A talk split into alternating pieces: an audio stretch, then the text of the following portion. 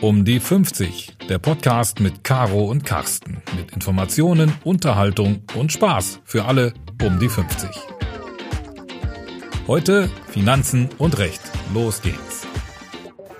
Herzlich willkommen zu einer neuen Folge unseres Podcasts um die 50. Ich habe heute auch wieder einen ganz besonderen Gast bei mir sitzen. Viola Rust-Sorge von der Schindhelm Rechtsanwaltsgesellschaft. 14 Länder, 30 Standorte, 230 Juristen weltweit. Das ist eure Gesellschaft, eure Schindhelm Rechtsanwaltsgesellschaft, die es auch in Hannover gibt. Ähm, du bist eine von vier Partnerinnen und ähm, das, was wir heute besprechen wollen, ist das Thema Gründung. Meine erste Frage vorweg wir kennen uns ja schon etwas länger. Darf ich dich duzen? Ja, selbstverständlich. Weil ihr Anwälte seid ja sonst immer sehr. Ähm, Kommt drauf an, sagen wir in diesen Fällen. okay, also in dem Fall darf ich heute einfach mal du sagen. Das finde ich super. Viola, vielleicht stellst du dich selber einmal kurz vor und sagst, wer bist du eigentlich, was macht ihr eigentlich und was ist eure Kompetenz in Sachen Gründung, in Sachen Verträge, in all den Dingen, die wir jetzt um die 50 bei uns auf der Seite tatsächlich gut gebrauchen können? Ja, du hast ja schon so ein schönes Intro gemacht. Wir sind tatsächlich eine weltweit tätige Wirtschaftskanzlei mit verschiedenen Standorten von Bilbao bis Wien, glaube ich. Ich habe mal nachgeguckt vorhin.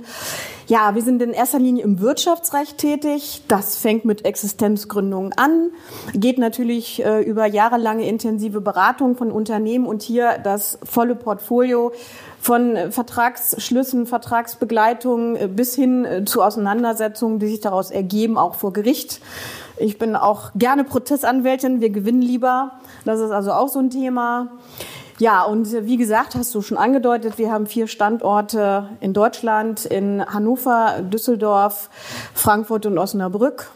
Und wir haben tatsächlich uns auf die Fahne geschrieben, weltweit überall deutschsprachig zu sein. Das ist die Besonderheit bei uns. Also es muss niemand Englisch sprechen, sondern überall sind deutsche Kollegen eingesetzt. Also das heißt rein theoretisch, wenn ich jetzt einen Gründer habe, der auch irgendwie ins Ausland expandieren will, kann er euch gleich mitnehmen und weiß, dass er dort vor Ort in demjenigen Land, in dem er dann halt tätig werden will, auch gleichzeitig noch deutsche, deutsch sprechende Beratung kriegt, die natürlich aber das Recht des jeweiligen Landes entsprechend ähm, drauf hat. Genau, das sind zum Teil deutsche Anwälte, die dann ins Ausland gegangen mhm. sind, oder es sind deutschsprachige, zum Beispiel Chinesen, aber der Mandant ist dann immer gut deutschsprachig aufgehoben und das finden viele unserer Kunden auch wirklich gut. Das finde ich cool, ja.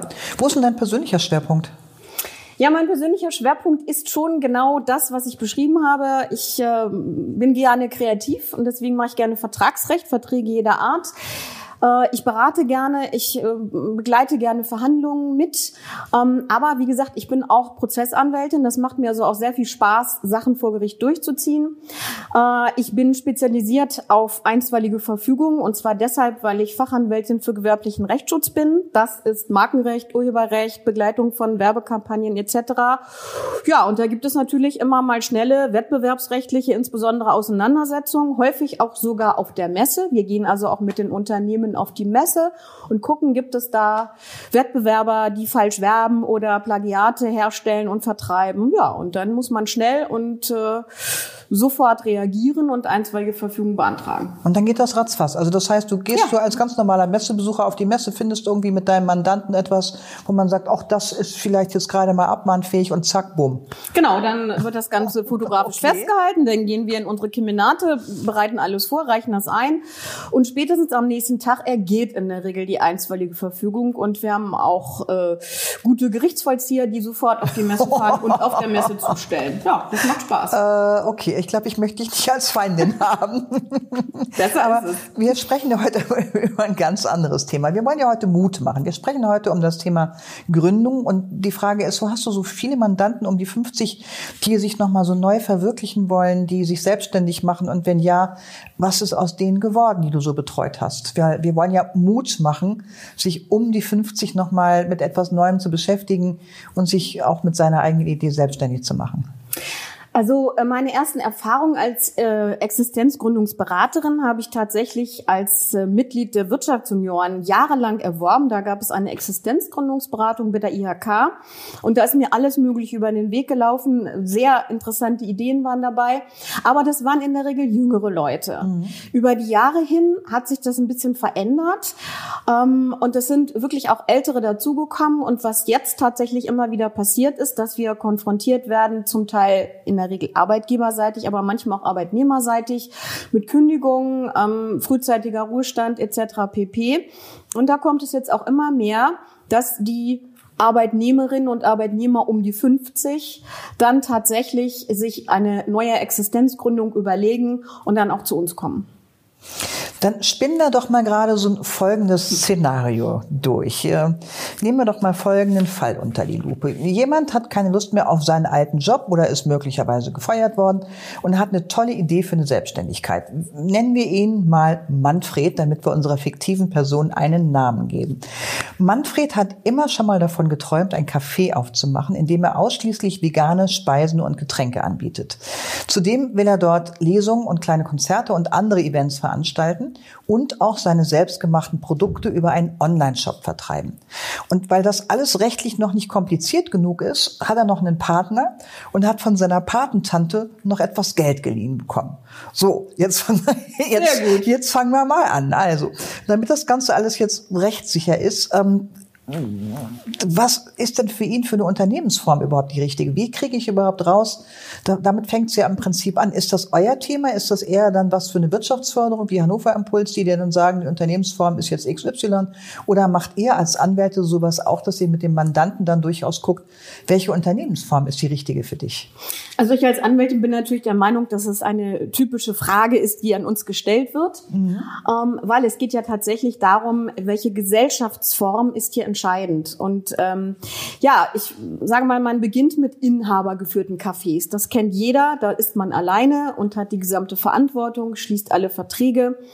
Das ist das eine und das Grundlegende. Wenn aber unser Manfred äh, sagt, ich möchte das nicht so gerne alleine machen, weil mir das zu viel Arbeit ist, ich möchte ganz gerne auch die Bereiche auf äh, mehrere Schultern legen und er will sich einen Partner mit dazu nehmen, dann gibt es verschiedene Möglichkeiten. Also das erste ist die Gründung einer sogenannten sogenannten Gesellschaft bürgerlichen Rechts. Das kennen wir alle, abgekürzt GBR.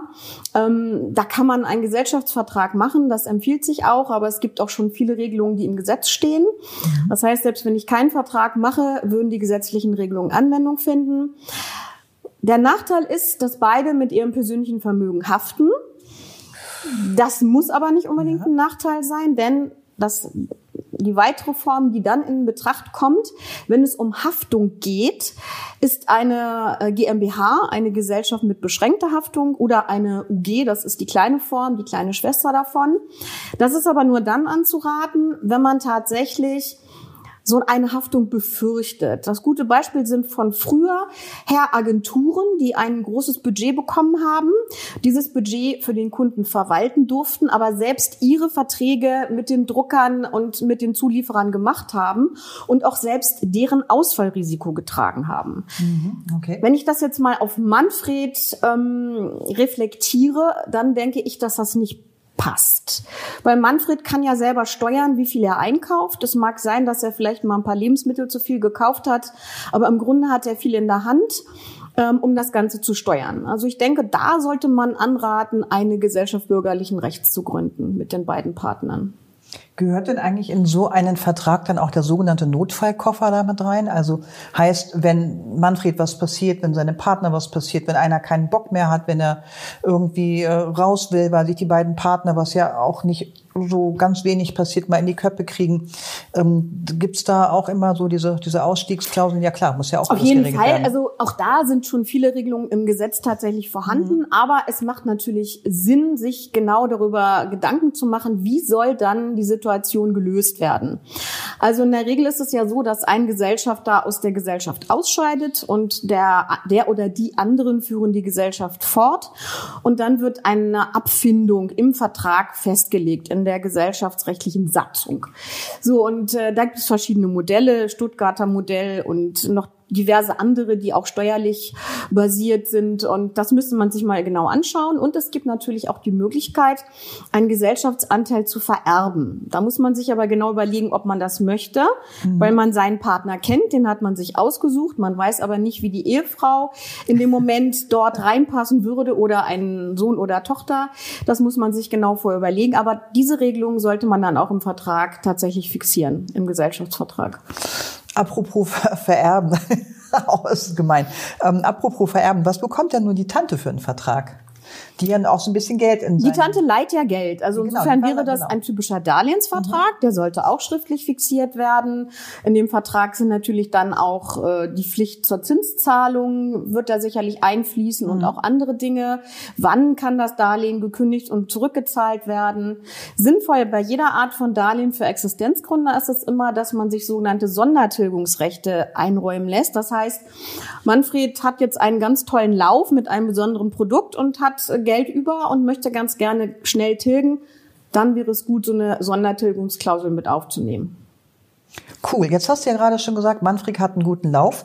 Ähm, der hat natürlich auch für sein Café einen super Namen entwickelt. Der hat einen tollen Slogan. Der ähm, hat ein total cooles Logo entwickelt, was er sich auf gar keinen Fall klauen lassen möchte, weil er das hier nicht nur für sein Café, sondern auch für seine äh, selbstgemachten Produkte, die er in seinem Online-Shop verkaufen möchte, ähm, mit äh, benutzen will. Wie kann ich das schützen? Brauche ich da jetzt einen eigenen Podcast, um das Ganze irgendwie aufzubauen, weil es so komplex ist? Oder was sagst du? Also ähm, natürlich ist das ein besonderes Thema. Ich denke auch, vielleicht ist das für alle Existenzgründer von Interesse und das könnte sinnvoll sein, da mal einen etwas langeren, längeren Podcast so zu machen, weil es gibt ja verschiedene Marken. Es gibt deutsche Marken, es gibt ähm, europäische Unionsmarken, es gibt weltweite Registrierungen. Da muss man schon mal zum Beispiel anfangen. Aber ich denke, hier wäre eine deutsche Marke gut. Entweder wird nur ähm, die Bezeichnung des Cafés als Wortmarke geschützt oder eine Wortbildmarke. Das wäre dann das Logo. Und ganz kurz als Einstieg, das ist gar nicht so teuer, wie man immer denkt. Ich muss eine Grundgebühr in Deutschland äh, zahlen an das Deutsche Patent- und Markenamt in Höhe von 300 Euro. Dafür kann ich bis zu drei Waren- und Dienstleistungsklassen schützen. Ich muss ja immer sagen, wofür die Marke geschützt werden soll. Das gibt, da gibt es 45 Klassen. In der Regel hat man vier bis fünf Klassen und das reicht. So, und ab der vierten Klasse jeweils 100 Euro, das wären dann 500 Euro. Und damit hat er erstmal sein Logo gesichert. Das würde ich ihm sehr empfehlen. Gut, dann sage ich schon mal Danke dafür und dann danke auch für die Bereitschaft, da nochmal zum Thema Markenrecht nochmal einen eigenen Podcast zu machen, wo wir dann nochmal richtig in die Tiefe einsteigen für alle Existenzgründer. Und ähm, dann machen wir mal weiter mit dem Freundeskreis, der ja gerne auch in seinem Café Vorträge halten möchte, die Musik machen will, mache ich damit auch unter Freunden Verträge oder lasse ich das mal irgendwie so laufen und denke mir, es geht alles schon irgendwie gut? Ja, die Frage, ob man in dem Moment einen Vertrag schließt, hängt natürlich immer von dem jeweiligen Freund ab. Ja, ähm, als Juristin bin ich der Meinung, man sollte alles fixieren, wenn es auch nur vielleicht ein kurzer Vertrag ist, weil sich dann beide Gedanken darüber gemacht haben, welche Arbeitsanteile, welche, Rechte und Pflichten sie haben und wie das in der Praxis ablaufen soll. Und äh, das halte ich für sinnvoll, dass man das eben auch vertraglich fixiert, selbst wenn es unentgeltlich ist. Auch da können durchaus verschiedene Vorstellungen dann mal in der Praxis sich zeigen. Also Ja. insofern Ich glaube, da hat sie recht. ne? Also auch da dann durchaus noch einen Vertrag machen. Jetzt hat Manfred ja noch den Online-Shop. Oh ja, das ist ein ganz besonderes Thema. Ein ganz besonderes Thema. Kurzfassung oder Langfassung? Also Was für, redest für du? einen Online-Shop müssen wir tatsächlich wirklich, da brauchen wir eigentlich auch eine halbe Stunde für, um das genau zu erklären, weil das ist, Okay. das ist ganz schön kompliziert. Ja, und da muss auch sehr viel beachtet werden. Ja. Was ist denn Ähm, das Wichtigste mal so ganz, ganz kurz, mal ganz knapp? Also jeder Online-Shop muss ein Impressum haben. Da muss man Name, Adresse, ähm, wenn ich eine GmbH bin, dann eben auch die Handelsregisternummer. In seinem Fall wahrscheinlich auch die Aufsichtsbehörde muss dann genannt werden. Bei uns Rechtsanwälten muss die Rechtsanwaltskammer genannt werden. Äh, wenn ich eine GmbH habe, muss der Geschäftsführer genannt werden. Also all diese Dinge, das ist ganz wichtig. Ansonsten kann man sofort abgemahnt werden. Und da gibt es ja, das kennen wir aus der Praxis, viele die sich das auf die Fahne geschrieben haben, dann eben Wettbewerbe anzuschließen und abzumahnen. Das ist das eine. Man muss aber auch sehr transparent formulieren. Man muss mit Slogans vorsichtig sein. Ähm, wenn ich dann Produkte auf die Seite stelle, habe ich bestimmte Preisangaben ähm, zu berücksichtigen. Ich muss zum Teil Gesamtpreise angeben. Also das geht wirklich sehr in die äh, Verästelung. Ich muss immer allgemeine Geschäftsbedingungen oder sollte allgemeine Geschäftsbedingungen auf der Seite haben und separat anklickbar eine Datenschutzerklärung. Und die muss man sich auch genau angucken, weil diese Datenschutzerklärung alle Schritte beschreibt, die im Rahmen des Online-Shops äh, Online quasi gegangen werden, die müssen beschrieben werden und müssen sich dort also auch widerspiegeln. Das muss also auch sehr transparent sein. Also du siehst schon, es ist sehr umfassend, also, muss man, muss man sagen. Ich glaube, auch dazu machen wir noch mal einen komplett eigenen Podcast zum Thema Online-Shop leicht gemacht für jedermann, Rechtssicherheit, damit dann auch hinterher nichts in die Hose gehen kann und wir Viola dann noch mal irgendwie bei uns zu Gast haben Sehr werden. gerne. Ähm, ich, ich frage trotzdem noch mal eine Runde weiter zum Bitte. Thema Manfred. Und jetzt hat er nämlich einen Influencer gefunden. Wahrscheinlich oh, ja, ja. wird das auch ein eigenes Thema sein für, ein, für, für einen Podcast. Dieser Influencer soll natürlich jetzt seine veganen Produkte ähm, online natürlich auch noch mal beschreiben und vermarkten das ist sicherlich auch noch mal ein Brett, wenn ich da irgendwie, da muss ja auch bestimmte Verträge machen, da muss irgendwie gesagt werden, wer darf was und äh, genau. was passiert, wenn ich mit dem nicht einverstanden bin, was dieser Influencer schreibt und du, du hast es schon genau richtig angesprochen. Man, Manfred, Manfred muss damit ja zufrieden sein, also. Also bei dem Influencer-Marketing war es tatsächlich am Anfang so, dass die Influencer einfach losgelaufen sind und haben äh, das so aus ihrer Sicht Richtige getan. Es gibt inzwischen viele Unternehmen, ähm, aus allen Branchen, zum Teil sogar ähm, Unternehmen, die sich mit ähm, Geschäftsideen betreffend ältere Personen befassen, die auch Influencer einsetzen. Das sind also nicht nur die jungen, hippen Menschen. Und äh, da ist es wirklich tatsächlich sinnvoll, im Vertrag alles genau festzulegen. Zum einen, wie oft soll denn überhaupt gepostet werden? Es muss eine Pflicht implementiert werden, wo festgelegt wird, wann, wie, was, wo gepostet wird. Dann ist natürlich die Frage, wie wird es formuliert? Wie ist der gesamte Auftritt? Passt das überhaupt zu meinem Produkt? Passt das zu meiner Geschäftsidee? Oder ist das doch vielleicht nicht das Richtige? Da muss eine Regelung mit drin, dass das abgestimmt wird von den Parteien. Dann natürlich, dass man ein, ein Veto- und Einspruchsrecht hat, wenn einem die eine oder andere Serie so nicht gefällt, der Beitrag. Das ist auch ganz entscheidend. Ja, und dann müsste man vielleicht auch über eine Gegenleistung sprechen, weil da auch unterschiedliche Vorstellungen vorherrschen was bekommt der, der oder die Influencerin dafür? Äh, soll es eine Dienstleistungspauschale sein oder kriegt sie Kaffee und Kuchen satt dreimal die Woche mit ihren Freundinnen im Café? Das könnte zum Beispiel auch der Fall sein. Also auch hier empfiehlt sich tatsächlich ein sehr ausgefallener Vertrag und die Haftung muss bei der Influencerin oder dem Influencer sein, denn da gibt es jetzt ja aktuell ganz viel Rechtsprechung. Das kennen wir ja von Kathi Hummels Fall bis äh, äh, sonst wohin. Also da ist ja fast jede Woche ein neues Urteil auf dem Markt und da geht es immer um die Haftung der Influencer und die möchten wir natürlich nicht tragen als derjenige, um den es geht. Spannend. Also falls ich selber ja. noch mal auf die Idee komme, spannend. Influencer in um die 50 zu werden und vielleicht mhm. bestimmte Produkte zu testen oder mhm. wenn wir mal so mega erfolgreich sind mit unserer Seite, wer weiß, wozu ich dann noch mal aufgefordert wäre, was zu testen, dann werde ich definitiv zu dir kommen und dann auch äh, mit dir Influencer-Verträge machen. Haben wir schon häufiger gemacht tatsächlich. Wenn ich jetzt also noch mal so zu, zurück noch mal zu unserer Gründungsgeschichte, wenn ich jetzt tatsächlich junger Gründer bin und ich habe ja an alles Mögliche zu denken. Ich brauche einen Laden, ich muss Möbel haben, ich muss Ware haben. Und jetzt habe ich noch diese ganze rechtliche Komponente und ich muss das ja alles auch irgendwie bezahlen.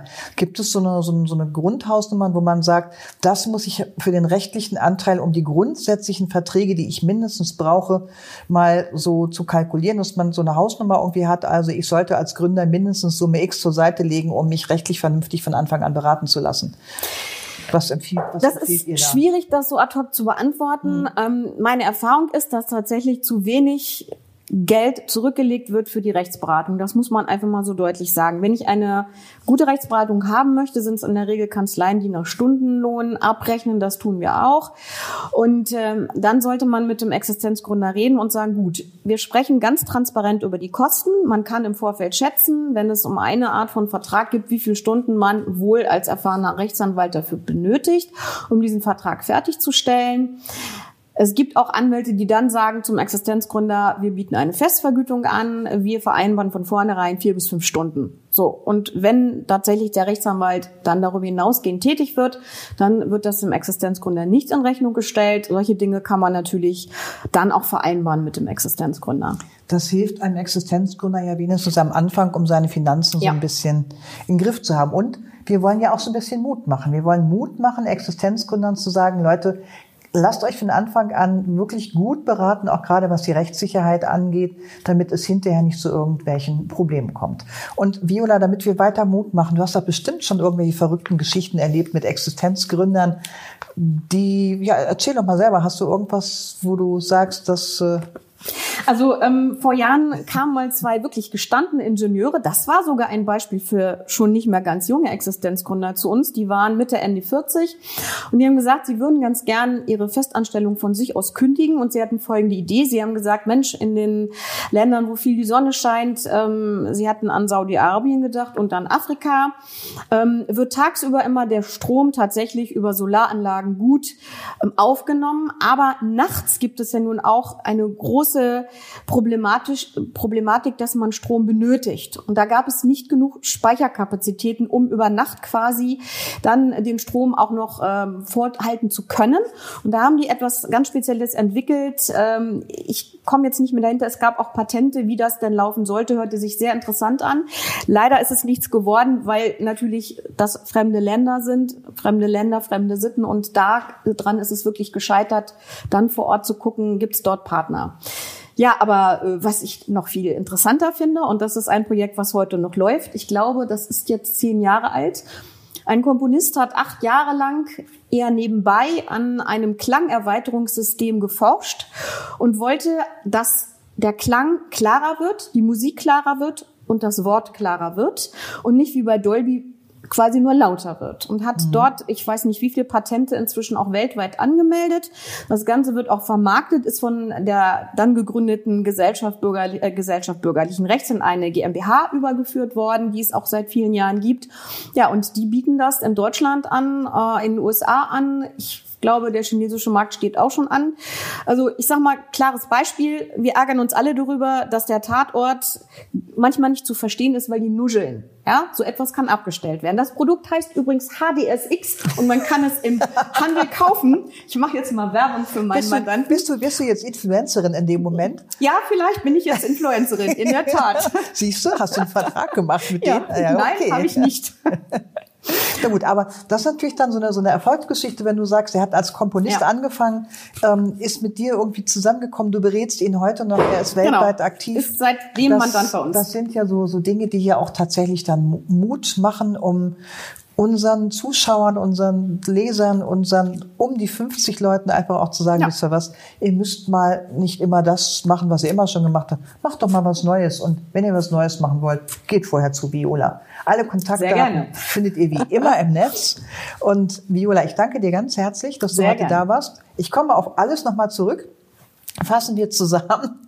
Wir brauchen ganz wichtige Verträge. Wir werden über das Thema Online-Shop noch einmal separat sprechen und über Markenrecht dann auch nochmal. Das brauchen wir für um die 50 auch nochmal und äh, da werden wir dann berichten, was draus geworden ist. Also in dem Sinne, vielen Dank und wir sagen Tschüss, bis zum nächsten Mal. Bis dann.